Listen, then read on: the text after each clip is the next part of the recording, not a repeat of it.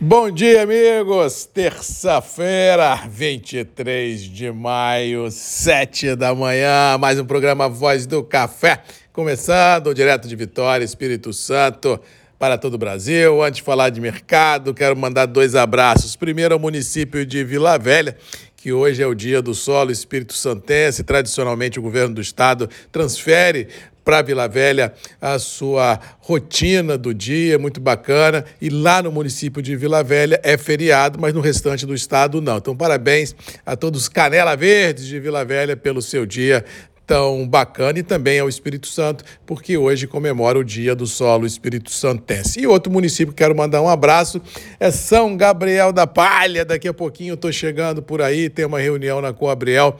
com o presidente Bastianello e com o Edmilson, junto comigo o Leonardo Bergamini da Alper. Vamos conversar um pouquinho sobre mercado, ver o que a cooperativa tem feito em termos de seus investimentos e também falar de seguro, agro, seguro ah, muito bacana que nós estamos levando essa informação a todo o Espírito Santo, a Minas Gerais, a Paraná, realmente fazendo a diferença, mostrando que é possível ter negócios um pouco mais seguros, um pouco mais conservadores nesse mundo maluco de intempéries climáticas, de grande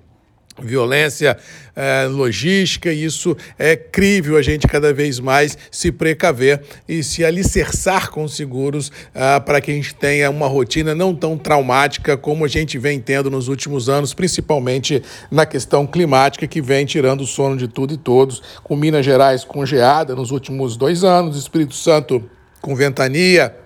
chuvas que passam da conta e nós temos um produto muito interessante é, que estamos oferecendo algumas operações e vamos conversar um pouquinho hoje com a Coabriel. Com relação aos mercados, ontem tivemos um dia dentro do mais do mesmo muito grande, Londres outra vez mostrando força, mostrando que realmente há um certo desconforto dos grandes players internacionais ah, na questão do robusta e também do conilon brasileiro. É claro que a gente vem sentindo sentindo no mercado que Indonésia e Vietnã vêm produzindo aquém das expectativas. Inclusive, ontem o SDA, a, o órgão americano para a agricultura, soltou uma expectativa de 18% a menor a safra da Indonésia e também tem uma clara percepção pelos bastidores de que os grandes traders internacionais ligados às indústrias de torrefação estão colocando um pouco mais de robusta nos seus blends a fim de baratear os mesmos e não perder venda ah, no varejo. Vamos lembrar que no Brasil esse movimento já ocorreu há pelo menos duas décadas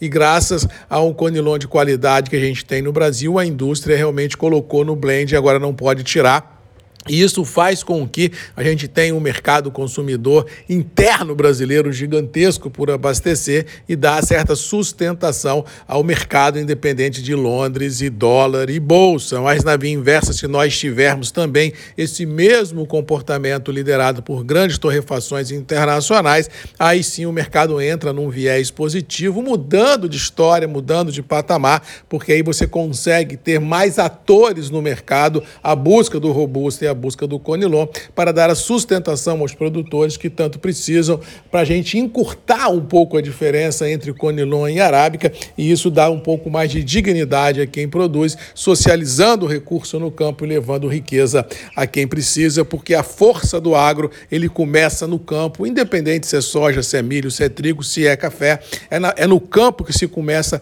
a sustentabilidade do agro global, porque a gente não pode falar em sustentabilidade se não falar em preço, se não falar em vida digna ao produtor, se não falar realmente na condição de fixar o homem no campo. Ou seja, o que nós estamos vendo no contexto internacional são sinais claros de que o Robusta e o nosso Conilon pode sim ter começado uma mudança muito singela de história, de pegada, de perspectiva, de viés, e dependendo das verdades das quais eu acredito e que falo aqui já há algumas semanas, que meses, vamos ter à frente tempos interessantes para o negócio café, independente se é Conilon ou se é de Arábica, porque o Arábica não precisa nem a gente falar, porque é uma qualidade que vem enfrentando arduamente intempéries climáticas, não só no Brasil, mas também na América Central e Colômbia, e que vem inviabilizando grandes produções no mundo, ou seja, as grandes produções que houveram em passado recente foram baseadas em, na cultura do conilon do robusta e não do arábica. Nós fizemos um print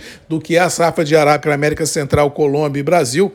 a gente vem tendo a clara percepção que produzimos a mesma coisa com aquela margem de erro do Ibope para lá ou para cá, como diz o outro, há décadas. Ou seja, o que nós temos realmente um cenário à frente desafiador, porque os estoques globais, tanto em portos consumidores quanto em portos de origens, não são confortáveis e as produções estão à mercê de intempéries climáticas, que também fica à mercê o seu potencial produtivo. Ou seja, temos muitas perguntas, poucas respostas e não podem querer me falar que os estoques são confortáveis mundo afora, se nós olharmos o que, o que é divulgado, porque até então, porque daqui a pouco não vão ser divulgados mais estoques nenhum, mas até onde a gente sabia e a, até onde a gente acreditava que aqueles números fossem verdades, os estoques não dão para 45, 50 dias de consumo global. Ou seja, se nós tirarmos ah, essa situação do jogo, a gente vê que o mercado global de café está caminhando para um grande da mão para a boca. Ou seja, se isso vier a ser verdade, como eu acredito que venha a ser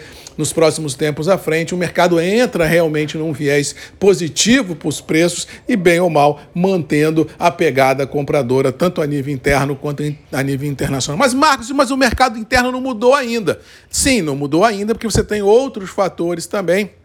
que momentaneamente dificultam um pouco essa galopada, a questão do câmbio abaixo de 5, em função aí de uma queda de braço, de um jogo de paciência muito grande entre compradores e vendedores para ver se a safra chega, se a safra não chega, se entrará volume. Mas, gente, isso é uma questão de tempo. Quando as verdades ficarem à prova e as rolhas começarem a, a flutuar nesse mar, é crível a gente acreditar que a recomposição dos preços ocorrerá de forma notória, ou seja, o que nós estamos vendo aí é uma grande ganhação de tempo por parte de alguns produtores para verificar as verdades das quais a gente vem falando aqui já há algum tempo e ver se haverá ou não uma avalanche de café no mercado para dar a tranquilidade de abastecimento que alguns operadores ah, estão esperando, porque tem algumas vendas nos livros que não permitem pagar preços ainda mais vultosos. Mas isso é uma questão de tempo, tudo na vida passa, e quando isso passar, quando a verdade aflorar, com certeza haverá assim uma, uma recomposição dos níveis que já estão atrasados, se você analisar Londres, diferenciais e dólar, e também olhar o contexto internacional de muitas perguntas e poucas respostas. Mas lembrando que para a gente angariar novos mercados, para a gente angariar uma recomposição de preços, nós precisamos ter e isso é uma das conversas que eu vou ter hoje na Coabriel. Qualidade nos cafés produzidos no Espírito Santo, em Rondônia, no sul da Bahia, mas qualidades básicas, não é qualidade de café cereja, não. É qualidade básica de uma de um pós-colheita bem feito, de uma secagem bem feita, de um café que não tenha gosto de verde nem de fumaça de secador. Se nós conseguirmos ter um café padronizado, com qualidades mínimas exigidas pelo mercado, com certeza dará ao grande industrial a segurança de colocar o